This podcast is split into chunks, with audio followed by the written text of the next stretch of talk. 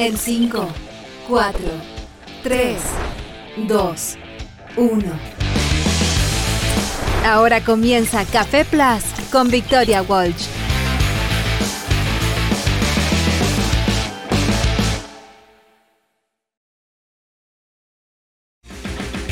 ¿Cómo les va? Muy buenos días. Jornada de día martes 7 de marzo. ¿Cómo van? ¿Están siendo ya víctimas de esta vuelta eh, a sus funciones, a sus lugares de trabajo, a sus lugares de estudio? Bueno, el taco, el tráfico, todo ya está siendo parte, ¿ah? se hace notar. Costó hoy día, costó, estuvo lento. las calles por Santiago, pero por lo menos ya estamos en jornada de día martes, acostumbrándonos de nuevo a este ritmo del mes de marzo. Soy Victoria Waltz y les cuento que vamos a estar conversando el día de hoy sobre temas bien eh, particulares, bien interesantes. Vamos a estar conversando sobre eh, la llegada adelantada del fenómeno del niño.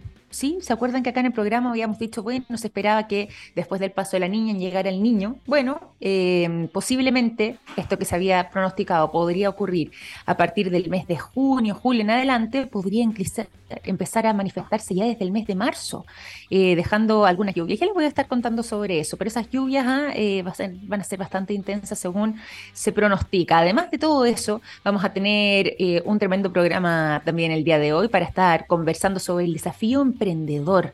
Desafío emprendedor que es este concurso nacional que ya está en su séptima versión, que está apostando además eh, a realizar lo que va a ser su gran final y que ya cuenta con 32 finalistas. Le vamos a estar entregando todos los detalles de aquello en eh, nuestro programa después de dejarlos con buena música y por lo mismo para arrancar como corresponde esta jornada de día martes, martes recién, ¿ah? es que nos vamos entonces inmediatamente al sonido de una tremenda banda. Nos vamos con el sonido de James, la canción Getting Away With It, All Messed Up. Qué gran tema es lo que suena a continuación.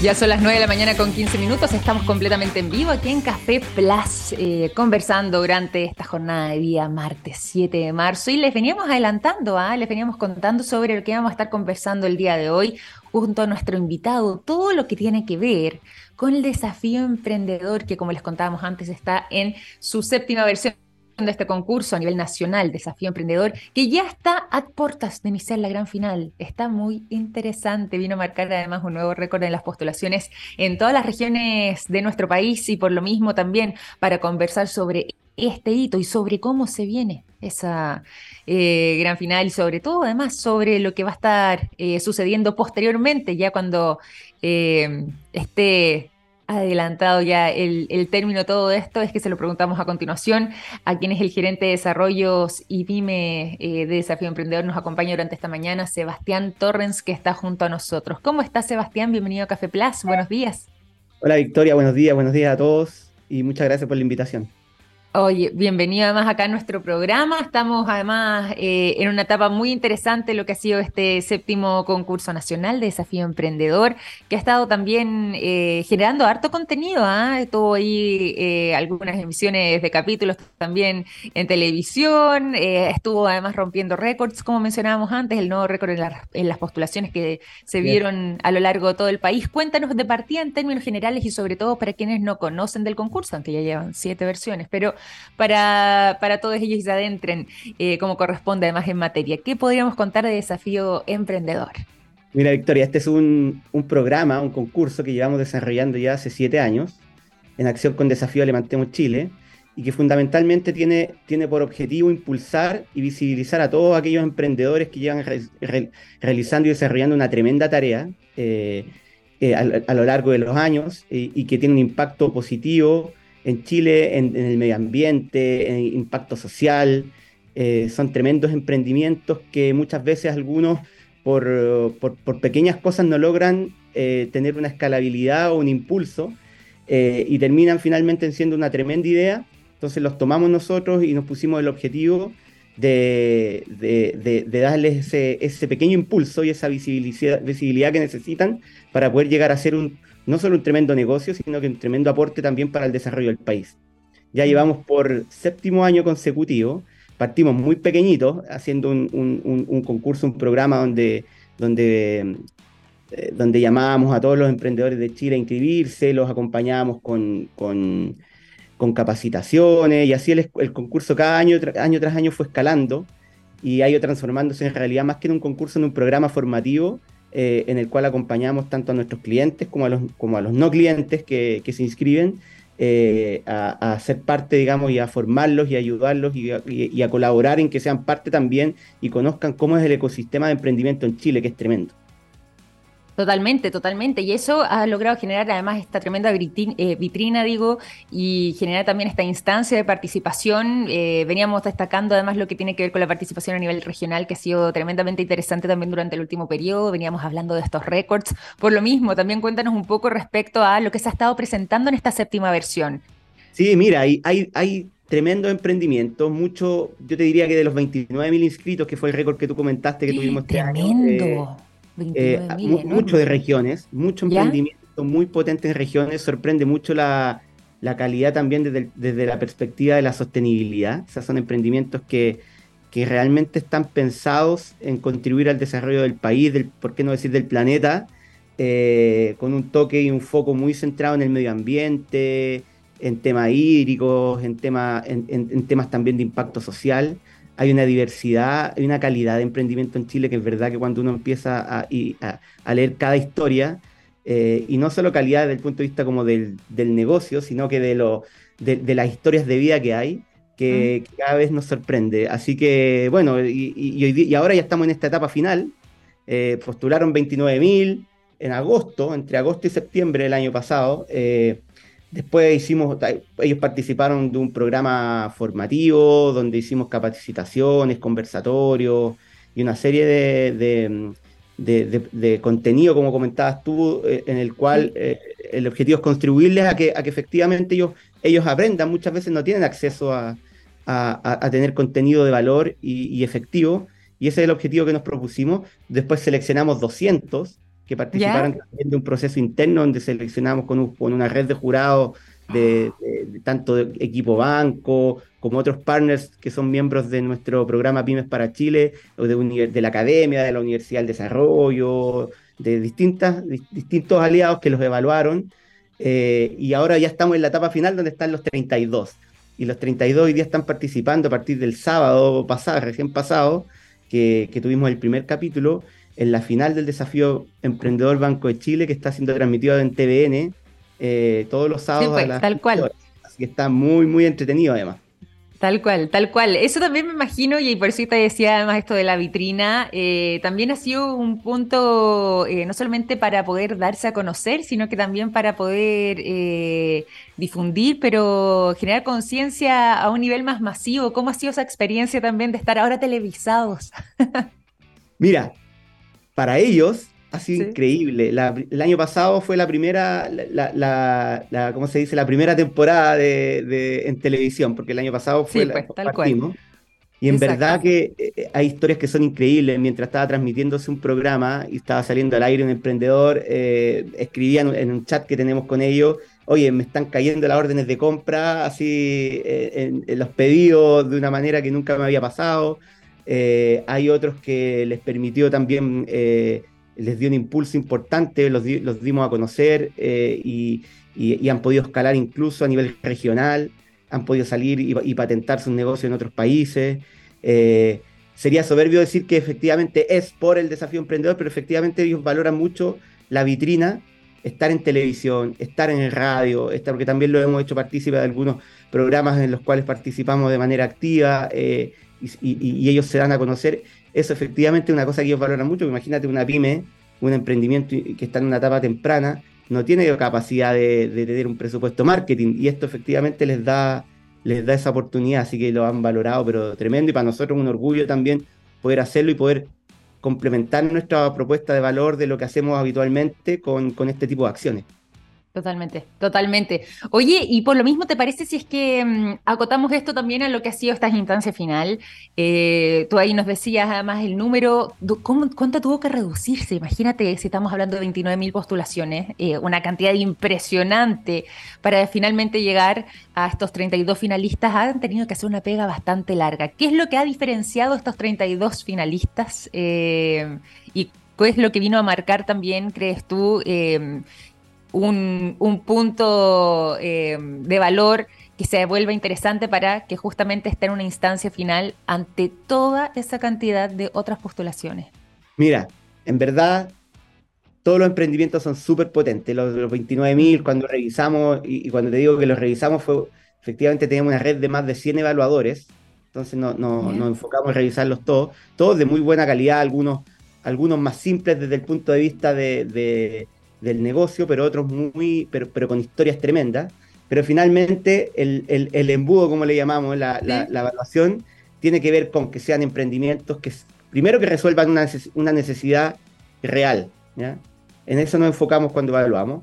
Después vemos que efectivamente exista una diferenciación respecto a, a, a, su mercado. O sea, por ejemplo, hoy hay, hay, hay, panaderías muchas, pero hay personas que están innovando en el hacer pan o en el hacer... Mm. Ahí, ahí, tiene que haber una diferenciación. Segundo, muy involucrado en temas de sostenibilidad y, y, y, cuidado del medio ambiente. Muy importante. Y ahí también, eso es muy importante. Eh, y tercero, la innovación. O sea, y, cuarto, la innovación, perdón.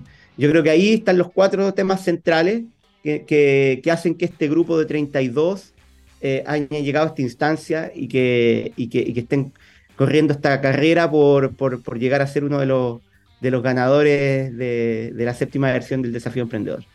Totalmente, totalmente. Y, y, qué bueno que además logres ahí también entregarnos un poco esas aristas, lo que viene a marcar esas diferencias, porque si bien pueden ser muy sutiles y muy estrechas, han logrado que finalmente eh, se logren posicionar eh, este grupo, además de, de distintos eh, finalistas de 32 en total, pero que además también en esta séptima versión va a estar entregando además premios bastante interesantes para repartir. Sí. 100 millones exactamente es el monto para poder repartir entre al menos las categorías de primer lugar segundo lugar, tercero. Y también, para, eh, por último, los cuartos lugares también van a recibir. ¿eh? Me gustó eso que se incluye los, los cuartos. Victoria, y todos los, to los 32 ya reciben premio. ah, los 32, total. Sí, sí, Además, o sea, en el fondo, además de esto primero, segundo, tercero, cuarto, los otros, eh, y, y, los cuartos, voy a hablar en plural en realidad porque son diferentes para, para, estas dos categorías, eh, hay 24 finalistas y ellos también se van con algo. Por Exacto. solamente haber. Acuérdate que hay 32, hay 32 finalistas. Primer lugar 15 millones, segundo lugar sí. 10 millones, tercer lugar 5, cuarto lugar 3 y del quinto al lugar 16 de cada categoría ¿ya? Sí. se llevan un millón de pesos. O sea, ya Ay, todos son ganadores. Además de la tremenda, la tremenda, oportunidad de, de, que te decía, de ser visibilizados, de tener esta vitrina en televisión masiva. Totalmente, pues, totalmente, totalmente. Oye, y por lo mismo también, ¿cómo ha sido la experiencia con lo, las generaciones, por ejemplo, eh, anteriores, lo que estuvo ocurriendo el año pasado y cómo se espera que eh, pudiese eso proyectarse para los que vienen adelante? Mira, lo que, lo que más nos gustó esta séptima versión es que le pedimos a los de la sexta versión que ellos ¿Sí? fueran los que hicieran el llamado. Al final, la, la, nuestra, nuestra, nuestra campaña, nuestro, nuestra campaña con el cual hicimos el llamado a las postulaciones, tenía mucho que ver con que eh, un emprendedor inspira a otros.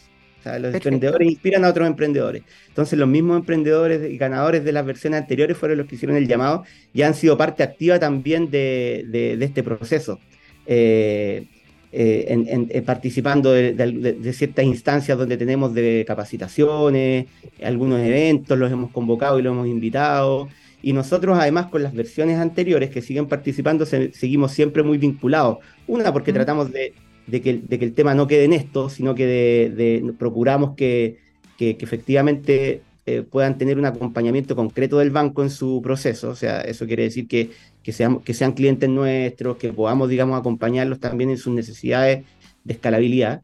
Eh, y por otra parte, eh, tratamos de mantenernos vinculados porque, porque una de, las de los pilares de nosotros como banco es poder también amplificar las oportunidades de nuestros clientes y sabemos que las pymes muchas veces necesitan contactarse con otros clientes, con otras empresas y, el banco tiene esa capacidad porque tenemos a clientes de todas las bancas, de todos los segmentos que son, que son atendidos por nosotros, entonces tratamos también ahí de, de generar sinergias, de presentarles clientes, eh, de hacer alianzas, así que también hay un vínculo permanente más allá del concurso de la versión en la que participan, después quedan enganchaditos, los tenemos también eh, y hay una suerte de, de, de alianza estratégica que, que, empezamos a mantener en el tiempo, que es win-win para ambos, digamos.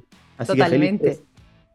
Qué bueno, y me parece realmente eh, un maravilloso y muy bien como además esto ha estado eh, avanzando durante estas siete versiones. Esperemos que además también todas las que sigan por delante sigan teniendo esta eh, interesante convocatoria con esta cantidad tan atractiva además de personas interesadas en participar, en postular y que además también ofrezcan estos resultados tan promisorios respecto a lo que se está haciendo además en nuestro país. ¿Te parece que por lo mismo también, para quienes estén interesados en seguir el proceso, quienes estén interesado en conocer más sobre todo lo que tiene que ver con eh, el eh, con la iniciativa en sí misma, en el fondo con el desafío emprendedor. ¿Cómo es que se pueden informar? ¿Cuáles son los canales de participación, de contacto, de información disponibles? Mira, en, el, en la página del banco, www.bancochile.cl, en el, hay una sección que se llama Pymes y Empresas, y ahí hay un landing page de desafío emprendedor. Y ahí, estamos siempre publicando información durante el año, eh, sobre todo cuando abrimos la convocatoria, que siempre es en agosto de todos los años, así que para que todos estén súper súper atentos y lo tengan presente el mes de agosto. Ahí, ahí siempre eh, publicamos toda la información referida al desafío emprendedor. Eh, ahora, cualquier información también la pueden ver en el programa de televisión. Eh, siguiendo, siguiendo el programa en, a través de TVN todos los sábados a las 15 horas. También ahí se pueden informar de, del proceso, seguir el proceso, seguir, conocer a estos finalistas, eh, conocer sus historias y saber cuál es la mecánica también del concurso, porque ahí hay nuestros animadores. Eh, Juanita y Carlito, Juanita Ringelin y Carlito Aravena lo, siempre lo explican programa a programa. así que yo creo que esas son las dos vías en las cuales se pueden informar y estar muy atentos para, para, una, para seguir el programa y los procesos y las etapas que vienen, y para los que quieren postular a la, van a querer postular a la octava versión, eh, estén muy atentos en el mes de agosto, que es cuando abrimos las convocatorias. Maravilloso, me parece fantástico. Entonces, además, también poder conocer eh, el trabajo que se realiza, además, con todo este despliegue disponible, con todas estas vitrinas interesantes, además, con el programa también. Y por supuesto, además, en lo que está haciendo esta etapa final, que está realmente buena, está bien atractiva también para poder seguir con estos 32 finalistas eh, que han logrado, además, hacer historia y abrirse un paso entre 29 mil postulantes. Realmente es una hazaña poder llegar hasta ahí. Así que un tremendo, tremendo mérito. Por favor, el programa está muy entretenido, porque si bien son, se muestra la historia, ahí con, el equipo del canal, con, la productora, tratamos de darle ahí un toque bien, bien, bien entretenido, bien lúdico también, así que está muy interesante, así que invitados todos a ver el desafío emprendedor Banco Chile en acción con Levantemos Chile el, día sábado, 15 horas. Después del almuerzo, terminando el almuerzo, ahí a la, a la televisión. Me parece fantástico, me parece fantástico. Vamos a seguir esa invitación también para estar conectados entonces con lo que es la transmisión del programa y te quiero agradecer además por tu tiempo, Sebastián, por venir a contarnos además todo lo que ha sido esta séptima versión del concurso nacional Desafío Emprendedor eh, que han estado realizando ahí desde Banco de Chile en conjunto también con Desafío Levantemos Chile y que justamente ya está a puertas de esta gran final con sus 32 finalistas que van a estar participando además también en este programa de televisión a las 3 de la tarde, como nos decías, por las pantallas de Vía X los fines de semana, días sábados, ahí pueden ser las transmisiones. Exactamente, por TVN, exactamente. ahí hacemos la aclaración. a Televisión Nacional. Ahí está, ahí sí, desde las tres. Y te, agradezco, y sí, eh, Sebastián, eh, por esta conversación durante esta mañana. Gracias a ti, Victoria, por la invitación. Un abrazo, que tengan buen día. Un abrazo grande. Sebastián Torrens, gerente de desarrollo empresas y pyme, conversando también con nosotros durante esta mañana aquí en Café Nos vamos nosotros a la música, vamos a seguir inmediatamente con el sonido del La canción Miserable es lo que suena durante esta mañana de día martes 7 de marzo, cuando son las 9 con 32. Ya son las 9 de la mañana con 36 minutos. Seguimos aquí en Café Plus, completamente en vivo, a través de la señal de TX Plus, TX Plus. Y nos vamos eh, a la información también nos vamos a los buenos datos y por lo mismo a esta hora de la mañana les quiero contar lo siguiente. Los productos de yodo de SQM están en tomografías con medios de contraste que sirven para diagnosticar el cáncer. Gracias a eso millones de personas inician tratamientos oportunos. Los productos de SQM ayudan a mejorar nuestra calidad de vida. Toda la información está disponible a través del sitio web www.sqm.com.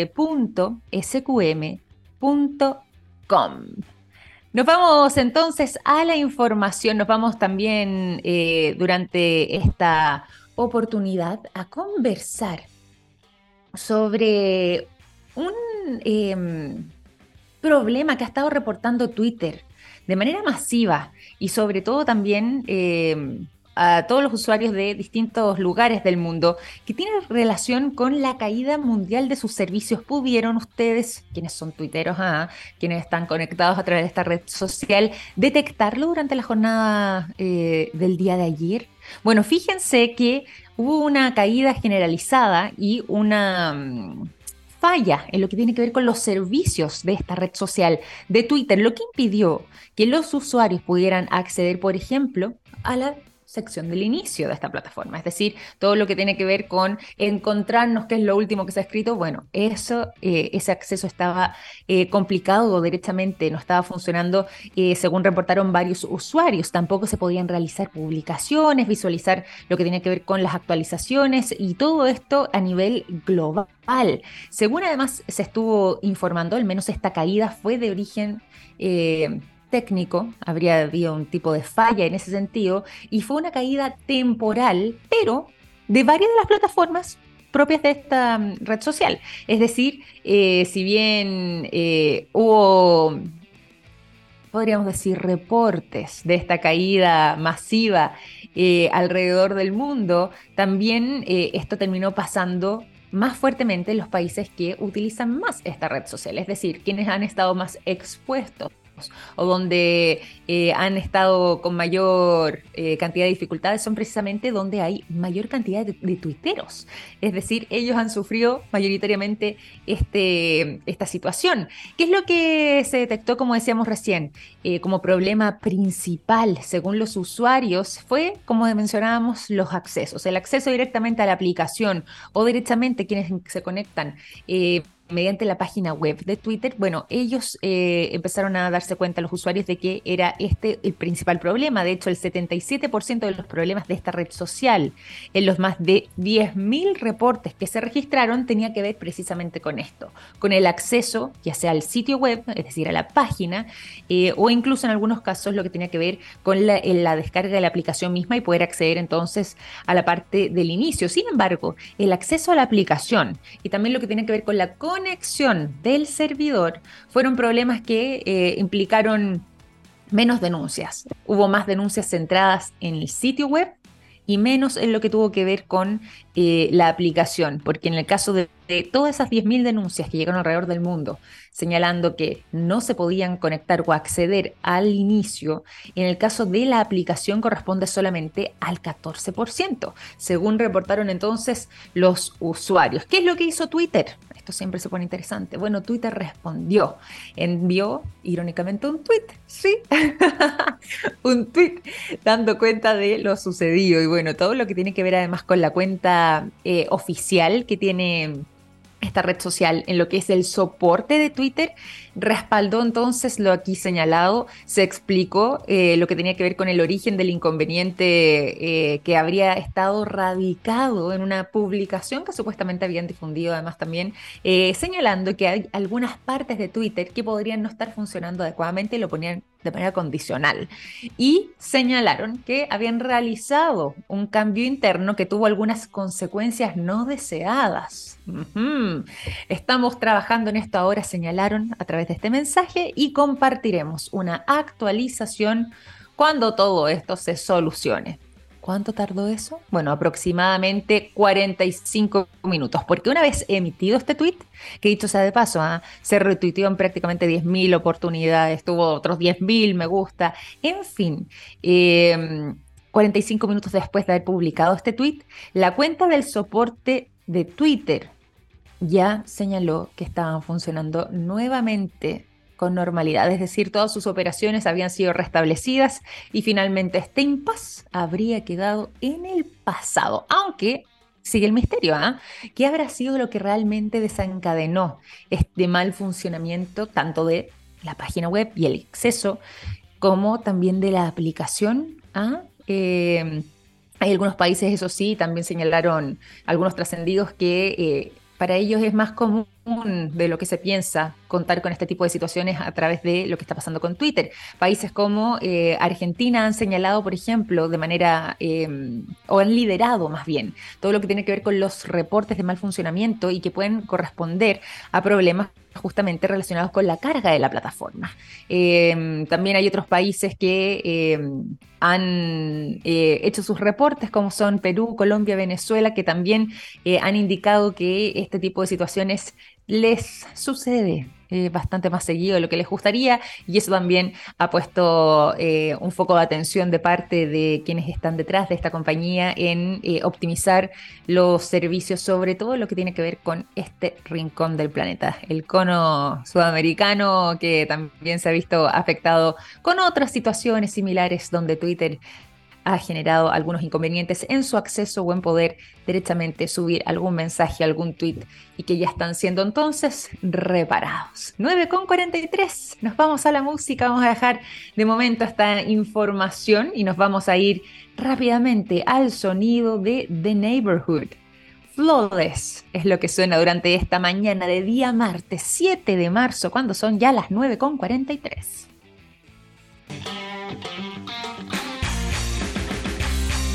Ya son las 9 de la mañana con 47 minutos, estamos en Café Plus y les quiero contar además eh, la siguiente información. Eh, durante esta jornada hay productos que nos han acompañado toda la vida, como el yogo, presente en el área de la salud, el nitrato de potasio en la industria de la alimentación, las sales solares en energías limpias y el litio en la electromovilidad. Los productos de SQM ayudan a mejorar nuestra calidad de vida. Toda la información la puedes encontrar disponible a través del sitio web sqm.com. Y nos vamos también a em, contar sobre algo que eh, ha venido instalándose eh, dentro de los temas eh, fuertes en parte del mundo científico, sobre todo por el inmenso avance que ha estado teniendo países como China, en los distintos campos científicos y tecnológicos que actualmente disponemos. Y de hecho, eh, esto ya está generando además noticia alrededor del mundo. Fíjense que el Instituto Australiano de Política Estratégica realizó un informe donde señaló que eh, en lo que mm, podríamos decir comprende la mayoría de las ramas tech eh, de eh, el mundo científico y tecnológico en este caso, están siendo actualmente lideradas por China. Es decir, China estaría dominando en 37 de, los 44 campos científicos y tecnológicos actualmente y países como Estados Unidos están quedando en segundo lugar.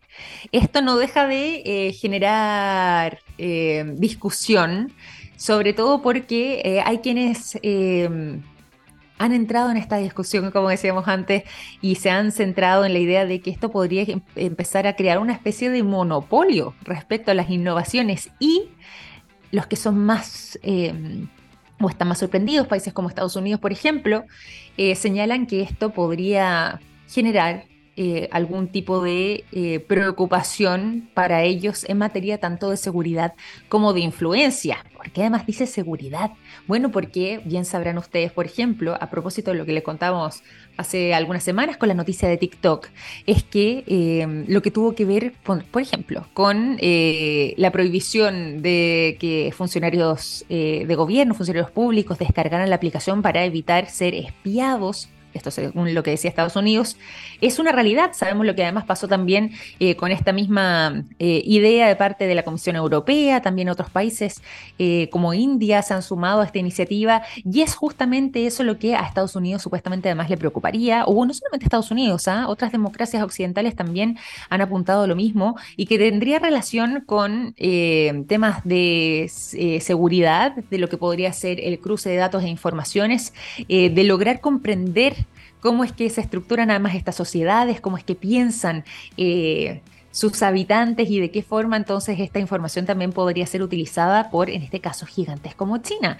Gigantes que además han logrado construir una ventaja enorme en prácticamente la investigación de la mayoría de los campos científicos y tecnológicos, como les mencionábamos recién. No por nada son 37 de 44 donde van liderando, sobre todo destacando en todo lo que tiene que ver con temas de ciberseguridad, como mencionábamos recién, temas de drones, para qué decir además las polémicas que han habido en torno a eso, la biotecnología, todo lo que tiene que ver con, y esto aquí se van a acordar algunos que estuvo tan de moda el concepto, sigue siéndolo porque por supuesto para allá va la tecnología, pero el 5G, ¿cuánto conversamos sobre el 5G en su oportunidad? Bueno, todos esos campos están siendo actualmente liderados por China e incluso también si eso lo extrapolamos a otras áreas del conocimiento, como pueden ser, por ejemplo, la computación eh, cuántica, la creación de vacunas eh, y también lo que tiene que ver con incluso algunos eh, temas espaciales, lo que tiene que ver con esta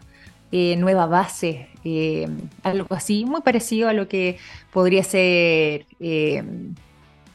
el todo, lo que tiene que ver con la Estación Espacial eh, Internacional. China también está construyendo la suya y todo lo que tiene que ver además con los lanzamientos también ha ido en esa línea. Y bueno, eh, esto ha estado generando entonces em, preocupación, como decíamos, sobre todo de parte de algunas democracias occidentales, lideradas esencialmente por Estados Unidos, que han estado literalmente con compitiendo en todo esto durante años, pero que han estado perdiendo esta competencia tecnológica a nivel global, en parte porque eh, no ha habido la inversión suficiente, eh, porque además también también se atribuye todo esto a una falta de reciprocidad, eh, tanto en la inversión extranjera como en lo que tiene que ver con la transferencia de tecnologías. Eh, y eso ha estado entorpeciendo quizás eh, un mayor crecimiento o una mayor expansión. En cambio, China, al ser además este país enorme, ha logrado avanzar en esa línea y hacerlo de buena manera. Así que mm, este tema está dando para mucho, está preocupando a muchísimos además respecto a cómo es que el futuro también podría construirse desde esa mirada, teniendo solamente a China como líder esencial en todo esto y dejando de lado entonces lo que tendría que ver con eh, otras potencias. Em, tecnológicas que, al menos en el caso, como decíamos recién, de... Eh, nos vamos a otras informaciones. Hoy día no es un día cualquiera, de tanto en tanto, a propósito de em, mirar hacia el espacio. Conversamos sobre temas vinculados a la astronomía. Bueno, fíjense que eh, vamos a tener también un evento bien interesante eh, durante esta misma noche para que se deleiten y miren hacia el cielo, lo que ha sido llamado como la luna de gusano. Qué mal nombre, sí, es un fenómeno astrológico, astronómico más bien, disculpen aquí, se me, se me escapó. Bueno, el profe Massa, José Massa, siempre me decía que realmente el concepto debiese ser astrología, lo que pasa es que el mundo del esoterismo se apropió del concepto y por eso ellos ahora son astrónomos para hacer esta diferenciación, pero no estaría mal el concepto. Bueno, dicho sea de paso, estamos eh, a puertas entonces durante esta noche de que se presente esta llamada luna de gusano, esto eh, nombre se le atribuye además a algunas eh, culturas indígenas americanas que señalaban precisamente que este podría ser el nombre atribuible al proceso que se inicia con esta luna llena, que tendría que ver con el descongelamiento de la nieve, esto en el hemisferio norte, eh, y eso implicaba la salida de los gusanos de la Tierra. Es decir, los, primeras culturas indígenas nativas americanas, sobre todo de Norteamérica, tenían esta percepción, se daban cuenta que con esta luna llena ocurría este fenómeno. Eh, comenzaba así a marcarse las cercanías hacia la primavera empezaban a aumentar un poco más las temperaturas y entonces los gusanos salían desde la Tierra para eh, comenzar todo este proceso que para ellos empezará a marcar posteriormente la llegada de la primavera, para nosotros el otoño, a eso ya del 21 o 22 de diciembre. Así que por esa razón es que hoy, 7 de marzo, desde Em, bueno, dicen que desde hace un rato ya puede empezar a apreciarse desde las 9.40 de la mañana. Ahora, con la luz del sol sabemos bien todos que si bien la luna está ahí todo el tiempo, no la podemos ver producto de la luz, pero em, ya está manifestándose, ya está viviéndose entonces todo lo que corresponde a esta luna llena, luna de gusano, que eh, va a estar además marcando eh, esta noche y se va a estar eh, generando esta situación durante algunas noches más, incluso también entre el 6 y el 12 de marzo también se va a dejar ver, mirando hacia el cielo, un cúmulo estelar proveniente de la nebulosa Carina, pero el día 8 de marzo, es decir, mañana por la noche, va a ser el periodo perfecto para poder observarlo. Así que se nos vienen interesantes estas noches y ojo, ¿ah? si nos extendemos una semana más, el 15 de marzo será el punto de máxima observación para lo que son los meteoros normínidas que también van a estar dejándose ver por el cielo. Pero eso ya se los contaremos más adelante. Nosotros nos vamos a quedar entonces con esta invitación a mirar durante esta noche esta luna llena, la luna de gusano que viene a dar los primeros anticipos de lo que podría ser el arranque de una nueva estación. En nuestro caso el otoño, para el hemisferio norte la primavera, eh, que viene entonces a marcar esta luna en particular. Ya son las 9.56, vamos a ir dejando hasta acá este capítulo de Café Plus. Les quiero agradecer a todos ustedes por su sintonía, les quiero agradecer por habernos acompañado durante esta jornada y les recuerdo de que estamos con la mejor programación, así que sigan en línea a través de la TX Plus. Nosotros nos reencontramos mañana a las 9 en punto. Que tengan un excelente día martes. Cuídense mucho. Chao, chao.